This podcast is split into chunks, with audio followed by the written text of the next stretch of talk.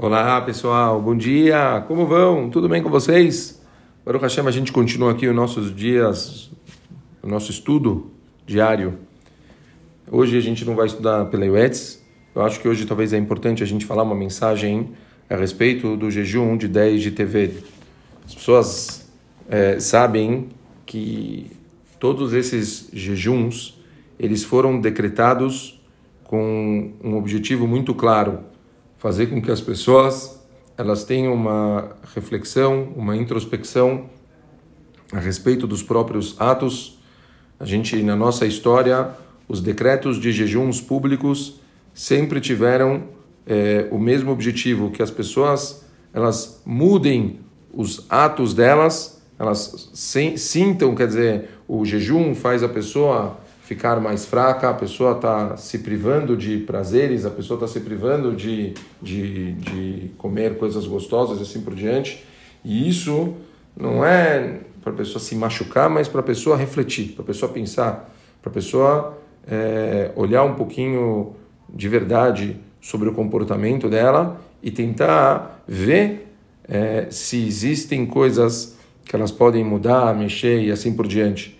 Infelizmente, a gente vê muitas pessoas chegando nesses dias de jejum e virou como se fosse um dia da dieta. Está todo mundo preocupado com o jejum em si, mas as pessoas passam o dia inteiro vendo Netflix, trabalhando normal, fazendo toda a rotina como se não, não fosse nada demais. E, e é exatamente o oposto de tudo isso.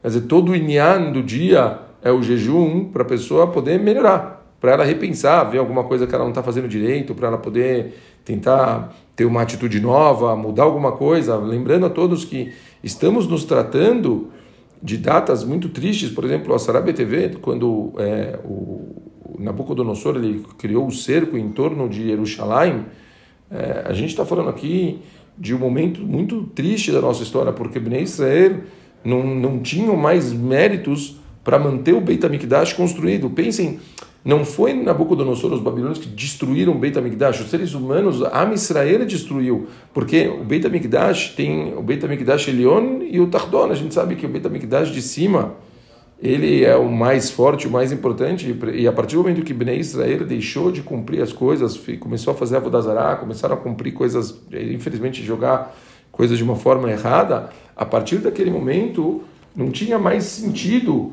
a Kadosh Baruch ter uma casa dele nesse mundo.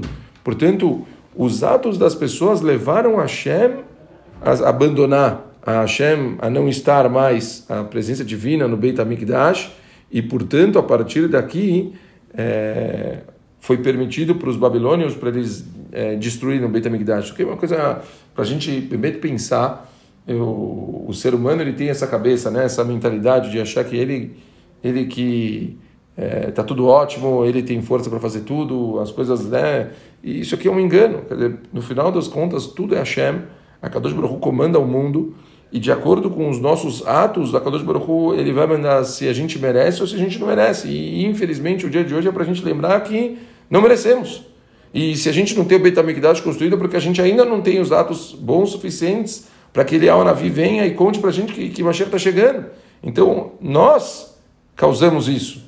Nós fizemos com que, infelizmente, a gente esteja nesse, nessa galuta, morando fora de Israel, numa situação triste, e isso foi tudo gerado pelos nossos próprios atos. Então, que seja hoje um dia para as pessoas pensarem um pouquinho se tem alguma coisa que eu podia fazer melhor, se tem alguma coisa que eu podia fazer diferente.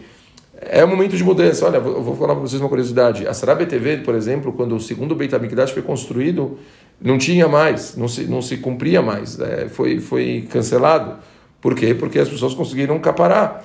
Beit HaMikdash foi reconstruído, a Kadosh Baruch Hu deixou a Shekhinah voltar para a nossa casa.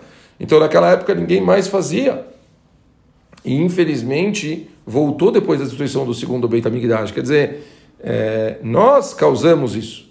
Vamos usar esse dia para a gente repensar as coisas. Vamos usar esse dia para a gente refletir e ver se podemos ser diferentes, se a gente pode mudar os nossos atos, se a gente pode realmente é, começar, talvez alguém que a gente está brigado, a gente tentar fazer pazes, alguém que a gente estava menosprezando, a gente tentar valorizar, pessoas que a gente poderia dar uma chance para essas pessoas fazerem uma coisa melhor para a gente fazer por elas. É um momento diferente. Vamos tentar usar esse dia de uma forma produtiva para que ele não aconteça, se Deus quiser, no ano que vem e a gente tenha somente alegrias e coisas boas para nós e para as nossas famílias. Um bom jejum para todos e Bezrat Hashem, que a gente só tenha boas notícias. Tchau, tchau, pessoal. Bom dia.